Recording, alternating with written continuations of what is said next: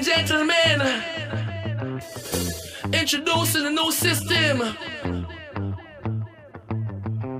And the new system is from the art from the start. Yes, it's a blessed life. Every man got his own fight, you know.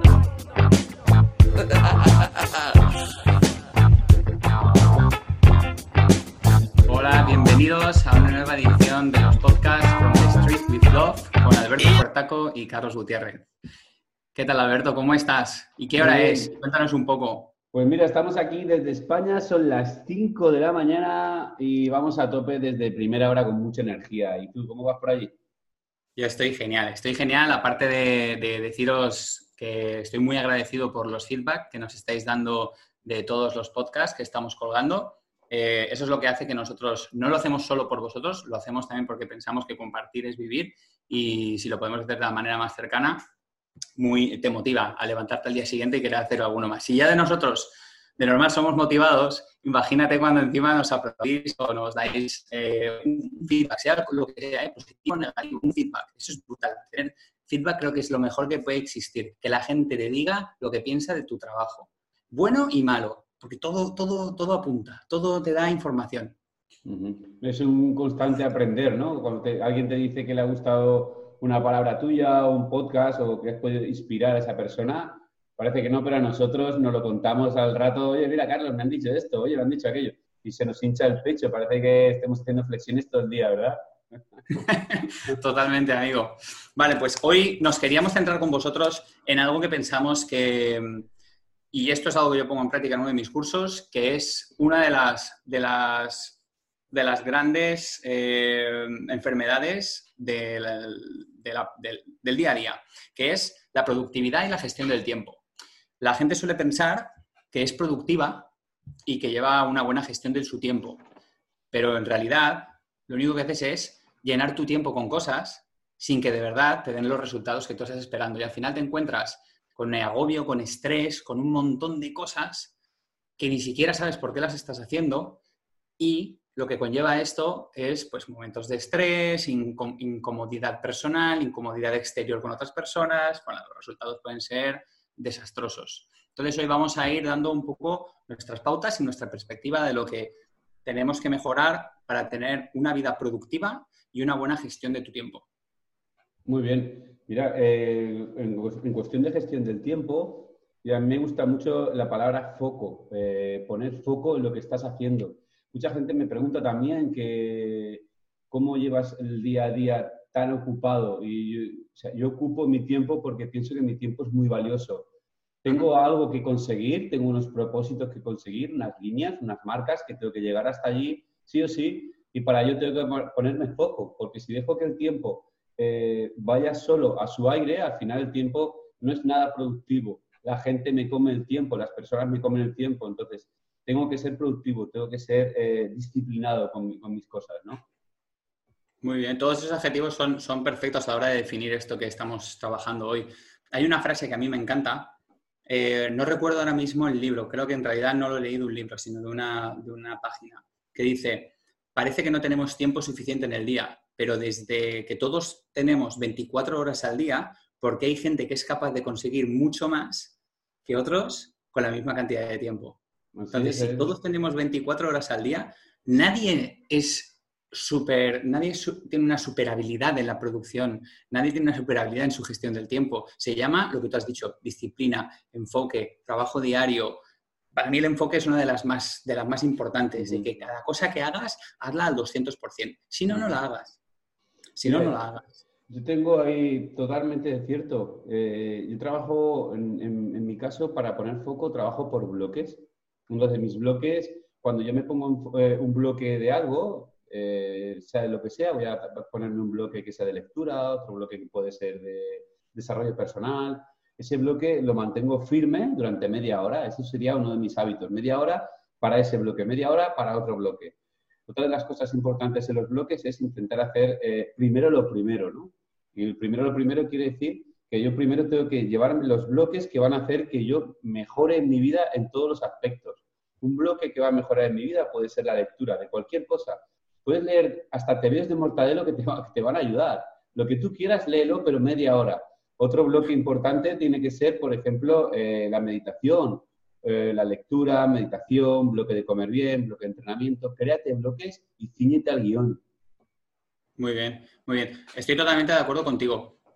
Eh, a mí me gustaría que la gente entendiese bien lo que es la gestión de tu tiempo.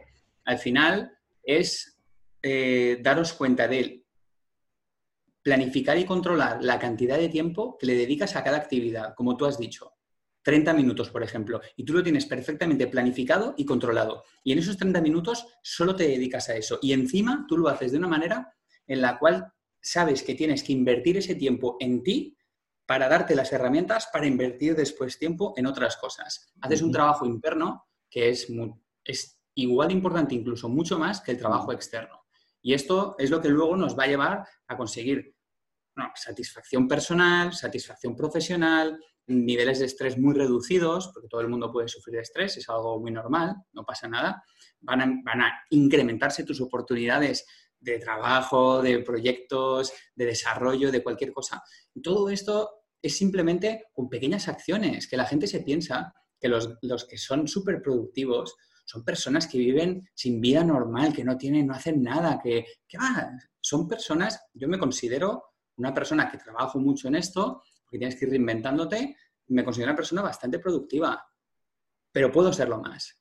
Puedo serlo más no significa hacer más cosas, significa que la calidad del tiempo que yo invierto en las cosas que hago sea mejor que la que invertía antes. Es decir, calidad, no cantidad. Así es, así es. Una de las cosas en, calidad y cantidad sería también hacerte la mochila. Yo digo que tener la mochila preparada es importantísimo. Voy a poner un ejemplo. Si hay alguien que está escuchándonos y tiene un propósito, un sueño, un logro, algo que quisiera, que quisiera eh, hacer en su vida y lograrlo, va a tener que estar preparado. O sea, no va a venir de la nada. No va, no va a estar trabajando ocho horas en un almacén y de repente alguien le va a decir, mira, pues ahora tienes el sueño de tu vida o el trabajo de tu vida cumplido. No, no. Vas a tener que luchar y vas a tener que prepararte esa mochila. Esa mochila vas a tener que leer, vas a tener que que enriquecerte espiritualmente, vas a tener que entrenar para que tu cuerpo esté sano y equilibrado para tener energía para todo eso, vas a tener que desarrollarte personalmente. Elijas lo que elijas, vas a tener que prepararte tu mochila. Y si tú tienes un trabajo de ocho horas y luego quieres eh, eh, prepararte eso después de trabajar, es inviable, ya no hay energía. Vas a tener que levantarte antes y vas a tener que eh, cuidar tu tiempo para empezar a luchar por tus sueños cuando tú vayas rellenando esa mochila, un día de repente va a pasar el tren y tú te vas a tener la mochila preparada y te vas a montar. Pero si de repente un día pasa el tren y tú no tienes nada preparado, que es que yo no lo sabía, pues malamente, ¿eh? Totalmente. Yo, como tú lo has definido como la mochila, yo lo defino un poco como, como las, las, herramientas de la gestión del tiempo. Yo tengo, si no te importa, voy a mencionar algunas que creo que son las que a mí más me funcionan y muchas que son súper sencillas la gente no las pone en práctica, pero bueno, vamos, os voy a dar algunos tips. Para mí, el primero de todo sería haceros una auditoría de vuestro tiempo. Es decir, vosotros tenéis que coger vuestra agenda y cada semana, los domingos, tenéis que analizarla, tenéis que, tenéis que desestructurarla, ver dónde habéis invertido y qué habéis invertido en cada acción de la semana. Ese tiempo ha sido que un 2, un 3, un 7, un 10 y cómo lo has hecho durante toda la semana esos datos te van a dar los picos y te van a dar un montón de información de qué estás haciendo, en qué inviertes tu tiempo, si de verdad te sientes cómodo con ello. Pero si no lo haces, lo único que haces es, pues esto, lo que estamos hablando, rellenar, rellenar. A mí hay algo que es muy importante. Ahora con el tema del coronavirus hay menos, pero yo para todas las reuniones que tengo con alguien, a mí me gusta saber qué quiero sacar de esa reunión. Yo no me reúno con nadie que no sepa de qué voy a hablar. ¿Por qué? Porque lo que haces es, no es que seas maleducado, es que no sabes a qué estás yendo. Estás regalando tiempo que al final se convierte en tiempo perdido porque tú no sabías que ibas a sacar. A lo mejor viene alguien con una idea genial, pero tú no sabías que venía con una idea genial. Pregunta antes de una reunión y ves con las ideas claras. Entonces ya vas con unas herramientas diferentes. Para mí es muy importante que al igual que tú te gestionas la semana, como tú muy bien dices, eh, trabajemos con la planificación diaria tú tienes que revisar tu planificación diaria. Esto Alberto lo menciona mucho. Y tu, planificación diaria tiene que ser tiene que ser productiva, tiene que ser de calidad. Tienes que buscar cómo mejorarla. Y esto también lo digo. No queráis ser Alberto, no queráis ser Carlos, no queráis ser Tim Ferris, no queráis ser eh, Mahatma Gandhi o Muhammad Ali. ¿Por qué? Porque sois vosotros y sois únicos. Y eso no lo cambiéis. Ahora, eso lo que va a hacer es que os tenéis que encontrar cómodos con lo que hacéis, siempre trabajando en el límite. ¿Para qué? Para que os sea fácil dar un pasito más, dar un pasito más. Si trabajáis en una zona de confort muy fácil, nunca vais a ser capaces de darle una vuelta de tuerca a ese calendario, a ese horario que tenéis y hacerlo más productivo y un poquito más y un poquito más. Desde, estoy seguro que Alberto cuando empezó a, llevar el box y ahora mismo, pues por supuesto ha ido mejorando y ha ido evolucionando en muchísimos aspectos. Pero ¿cómo? Trabajando siempre en el borde, o sea, casi en la, fuera de la zona de confort y cada día un pasito fuera más de la zona de confort, cada día un pasito más, cada día un pasito más. ¿Y esto cómo se hace? Pasando a la acción, pasando a la acción, porque está genial y a mí me encanta ver de todos mis coaches los horarios que me preparan de, Buah, pues esta semana esto y esto y esto, y lo ves y dices, joder, qué tío más organizado. Y me hace mucha gracia cuando te ponen de 10 de la mañana a 11 de la mañana eh, revisión de los emails y no sé qué, trabajo. Dice, a las de 11 de la mañana a 12 y media de la mañana, eh, reuniones no sé dónde. le digo, vale, esto primero lo haces en la oficina y lo segundo está a casi dos horas de, la oficina. Le digo, si está a casi dos horas de la oficina, el tiempo de transporte, ¿por qué no está ahí marcado? O sea, es falso, ya te estás mintiendo a ti mismo. Tú tienes un horario que tienes que amoldarlo a todo y tienes que dejar espacios para, ahora hay un poco menos porque trabajamos más encerrados en casa, pero tienes que dejar espacios para cualquier factor externo que te, puedan, que te pueda alterar. Si a, ti, por ejemplo, ahora se te va la luz de casa completamente, tienes que tener un factor externo que te permita reaccionar, reajustar tu horario, reajustarte a ti mismo, un montón de cosas, pero deja pequeños breaks. Al igual que, por ejemplo, yo tengo ahora un podcast contigo y ahora terminamos, por ejemplo, a las 12 y a las 12 en punto tengo una sesión de coaching. ¿Cómo puedo hacerlo? Ni siquiera me da tiempo a prepararme bien, a calmarme, a enfocarme, como muy bien dices, a de verdad a, darme cuenta de, esto. Tiene que haber una pequeña, un pequeño parón para una limpieza, una recarga, una, unas respiraciones. Venga, vamos a por ello. Todo esto son cosas muy importantes. Tengo como más de 20 tips que si os interesan los podemos colgar a lo mejor escritos en la descripción del podcast. Eh, pero todo esto es muy importante. Eh, hay una de las cosas que a mí más, más, más me gustan, que es, eh, y lo digo en comunicación también, es aprender a decir que no. No llenes tu calendario de cosas porque quieres quedar bien. O sea, tu calendario tiene que ser tuyo, tu horario. La productividad depende de ti.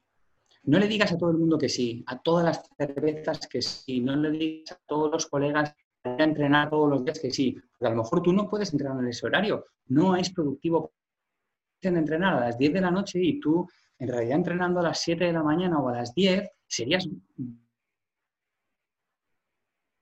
Todo esto es muy importante. Y al final, el que voy a destacar más de todos es que tienes que convertir todos estos sistemas en hábitos. Totalmente. Yo tengo mis hábitos, porque he creado sistemas y los he convertido. Y tú tienes los tuyos y Perico de los Palotes vendrá con los suyos. Así es, así es, Carlos. Los hábitos repetidamente son lo que te va a llevar a, lo que tú busques. Yo también diría en este sentido que yo, por ejemplo, en mis hábitos eh, hablo siempre del bambú, ¿no? Que tienes que ser flexible. O sea, es como que yo primero voy a por mis tareas roca, ¿no? Las que sé que van a cambiar mi vida. Y hay dos. Las dos fundamentales son la lectura y la meditación. Ah, e, eso tiene que caer, sí o sí. O sea, yo, esté donde esté, tengo que hacer eso. A partir de ahí, todas las cosas que tenga planeadas, soy un bambú y de repente me ha, surgido una cosa, no tengo ganas, no es el día, lo que sea, no pasa nada. Soy flexible y de repente digo, pues bueno, hoy no me puedo hacer esto, ya está, no pasa nada, porque tengo tantas cosas y tantas tareas que voy cumpliendo que me siento bien conmigo mismo, no me, no me, no me someto a esto no lo he podido hacer, qué mal, no, no pasa nada, pero sigo, sigo trabajando en esas tareas rotas. Eh, y luego también una cosa que aprendí hace poco en un, seminario fue la, agenda de cuarta generación. Eh, yo soy de, del antiguo, ¿no? De POSI, de apuntarlo todo en un blog de notas en el móvil, todo mezclado, ¿no? Desde la comida hasta, bueno, todo, ¿no? Hasta los entrenos.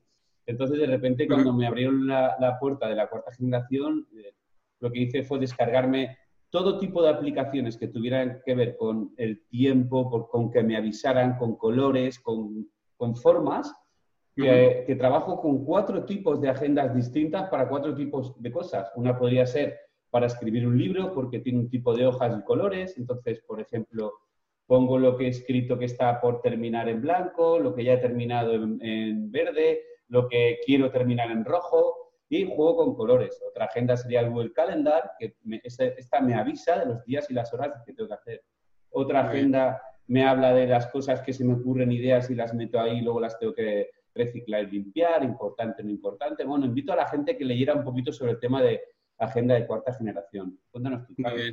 Me parece, me parece brutal. Yo uso solo dos herramientas. Una lo llamaría mi agenda en sí, que para eso uso Google Calendar, que me viene muy bien, me he acostumbrado mucho. Además lo vinculo mucho con mis reuniones porque puedes linkear cuando tienes un Zoom directamente, cuando tienes que enviar un email. Para mí me va genial. Y la segunda simplemente son las tareas. Tengo eh, mis objetivos y luego dividido en pequeños subobjetivos que son los que me ayudan a cumplir todos ellos, pero ya son un poco más a, medio y largo plazo. Por lo que me pongo en la agenda son los que son a muy corto plazo, son las cosas que voy trabajando, y luego en la otra, que es el to-do list, eh, son las cosas que son mis objetivos, desglosados después en planes de acción. Planes de acción, y esto se trabaja mucho en coaching, que están muy filtrados para convertirlos sobre todo, sobre todo, sobre todo, en algo tan específico, tan tangible, que se convierte en algo tan fácil de hacer que te puedes poner a ello y lo haces. Eh, y aquí viene el, hay un libro que se llama Hábitos, el camino de la autodisciplina, que viene sobre esto, sobre la productividad. Y, y es esto, tío, es la persistencia. Si tú todos los días levantas la misma mancuerna de 5 kilos, cuando llevas un mes, la mancuerna de 5 kilos ya no te pesa 5 kilos. Sí que te pesa 5 kilos, pero ya no te cuesta tanto. Con lo que tú eres capaz de evolucionar. Entonces, he puesto un ejemplo muy sencillo, pero ahora hazlo con algo un poco más complicado. Pues si tú para, para leer antes a lo mejor te costaba y leías una página al día, si tú eres persistente y todos los días te propones un objetivo que tú puedas cumplir, cuando lleves dos meses, te estarás leyendo 25 páginas al día, cómodamente, y te tendrás que frenar. Y es bueno también ponerte límites en, tu, en la definición de tus tareas. ¿eh? No es decir, hostia, es que el libro me está encantando, me voy a leer 70. Perdona, tú eres el que ha creado tu horario y tienes que estar cómodo con él. Si haz una cosa, como hay, vas a hacer una auditoría de tu tiempo, cuando termine la semana y veas que tienes más ganas, lo reajustas. Aquí viene la, la autodisciplina, no saltarte tus propias normas pero tienen que ser normales eso, que te reten, que te muevan un poco hacia adelante. Mm. Aquí hay una, una cosa que cuando la gente si quiere hacer un poco analítica, pero aquí tienen que ser muy críticos, muy, muy, muy críticos con ellos mismos. Si quiere hacer una analítica de verdad de en qué invierten su tiempo, hay cuatro, cuatro apartados. El primero es cosas que son urgentes e importantes. Esas son las cosas que necesitan solución en tiempo muy corto, cosas de crisis, cosas que tienes que controlar ya, tienes que gestionar en ese momento. La segunda, pero tienes que mirarlas, tienes que pensar en qué invierto mi tiempo en todo esto. ¿Y esto qué es? Pues la primera es así, importante y urgente. La segunda es importante, pero no es urgente. Entonces, tienes cosas que te tienes que enfocar porque son en, el futuro, pero que no hace falta que las cumplas ya, pero tienes que mantener el enfoque. Un ojo ahí a la virulé mirándolo y controlándolo. Eh, la tercera son las cosas que son urgentes, pero no son importantes. Y esto en realidad son distracciones e interrupciones. Estas son cosas que todo el mundo tiene por todos los lados. Puede ser desde las redes sociales, eh, la gente que no para de llamarte todo el rato para, hablar, eh, la televisión, el que vea la televisión, yo qué sé, muchas cosas. Y luego la última casi ni la mencionaría, pero son todo el resto, que son las cosas que te hacen perder el tiempo cosas que no son ni importantes ni urgentes y no tendrías ni que dedicarte a ellas. ¿Por qué? No te aportan nada. Eso pasa mucho. Eh, y, diría también a la gente que nos está escuchando que yo soy el primero que se desenfoca, de repente coge el café, está mirando las musarañas, quiere mirar el Instagram, me quiero escapear. Ah, ah, tengo que hacer algo y de repente me voy, no, ahora voy a hacer otra cosa. Eh, pero yo, es un entrenamiento diario. Esto es como todo. Yo siempre digo que todo se entrena. Entonces, está genial ir entrenándote y está genial ser un bambú y equivocarte y volverte a poner enderezado. Este, no pasa nada. Otra cosa también por la noche que hago yo, que es muy importante, es pensar que el día no ha terminado. Quiero decir, eh, yo intento hacer las tareas roca al principio, primero lo primero, así ya me quedo contento, estoy tranquilo conmigo mismo y sé que voy hacia el camino que, que voy dirigiéndome, ¿no? Pero cuando llega por la noche, no voy a esperar a que mañana por la mañana cuando me levante a ver qué tengo que hacer. No, yo cojo mi, mi agenda de cuarta generación y digo, a ver, mañana qué es lo que pretendo y qué es lo que quiero hacer. ¿Cuál, ¿Qué va a ser lo primero? ¿Qué va a ser lo segundo? Entonces, yo me acuesto ya con eso mentalizado y mañana te levantas como un torbellino. Pero si te levantas mañana que no sabes qué hacer, pero sí quiero hacer mucho, pero no lo sé, se te pasa la mañana. Así que por la noche repasa, mira todo lo que tienes y conforme todo lo que tienes, y último, y último caso, agradece todo lo que has hecho bien, piensa en todo lo que has hecho guay y acuéstate con eso en la mente. Totalmente, totalmente. Eso creo que además has dado en una de las, de las grandes claves y los grandes trucos que la gente puede poner. Tú te tienes que levantar sabiendo para qué te levantas. Si no te falta, te falta un motivo para levantarte. Porque la gente muchas veces dice, venga, pues a partir de ahora me voy a levantar más pronto, me voy a levantar a las 6 de la mañana. ¿Para qué? ¿Para qué? Esa es. Si no tienes de verdad un objetivo por el cual te levantes a las, 7 a las 6 de la mañana, no te levantes. Esa es. No te levantes a las 6 de la mañana.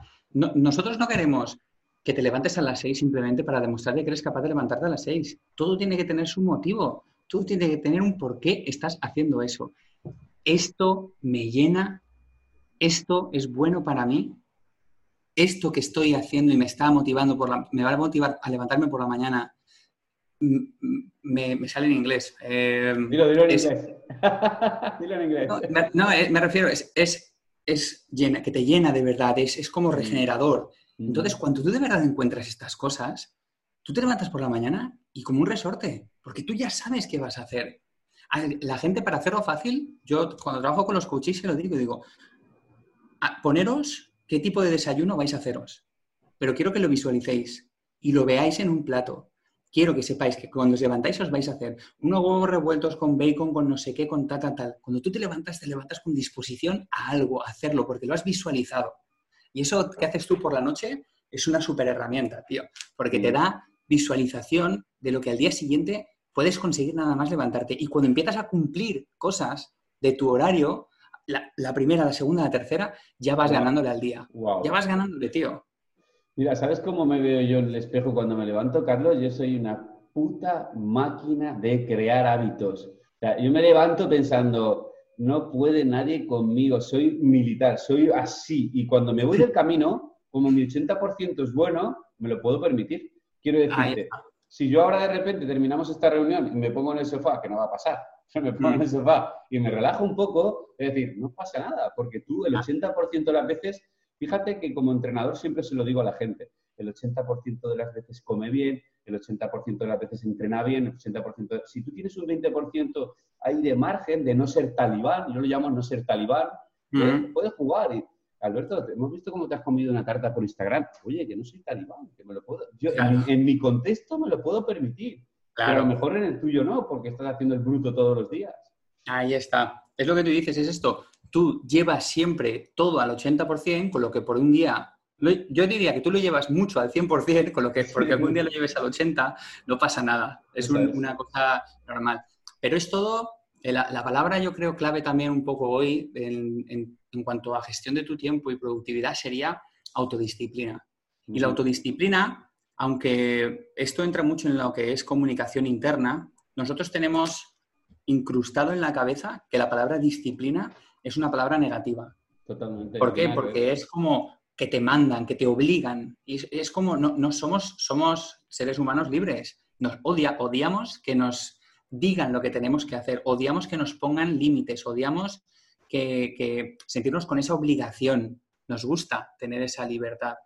Por eso es autodisciplina. Tú eres el que se tiene que exigir desde la capacidad de la comodidad, desde la, desde la facilidad, pero exigiéndote cada momento una vueltita más, una vueltita más, una vueltita más, una vueltita más. Siempre haciendo cosas que de verdad te llenen. No, no llenes un horario porque sí. Yo, y eso se lo digo a mucha gente. Digo, a mí que me presentéis un horario y trabajo muchísimo con gestión del tiempo y que me presenten horarios que están llenos, me hace sentir, oye, genial que hayas querido ser una persona que demuestra que puede hacer muchas cosas, pero es que no, no vale. Claro. Primero de todo, no, no eres un ordenador, te hace falta descansos, te hace falta que se- entender que los factores externos van a estar ahí todo el rato tocando la puerta, todo el rato. desde distracciones, cosas que no son distracciones pero son cañeras, eh, problemas familiares, mil millones de cosas. Te van a pasar mil millones. Que te pongas enfermo es un factor externo. Entonces, todo esto va, a afectar ahora autodisciplina para encontrar poco a poco el camino de, de la productividad, el crecimiento interno para acabar haciéndolo externo. Pero es autodisciplina y olvidaros de que la palabra disciplina es una palabra mala. Es la disciplina, es el único camino que hay para convertir esto en hábitos, tío. Y esos hábitos son los que te van a llevar al siguiente nivel. Así es. Y con esto terminamos, Carlos, con una frase de Yokoi Kenji que dice, la disciplina tarde o temprano ganará la inteligencia. Yo la creo totalmente, totalmente. Eh, cuéntanos qué vamos a hablar el próximo día, Carlos, ¿te acuerdas? Sí, claro, por supuesto.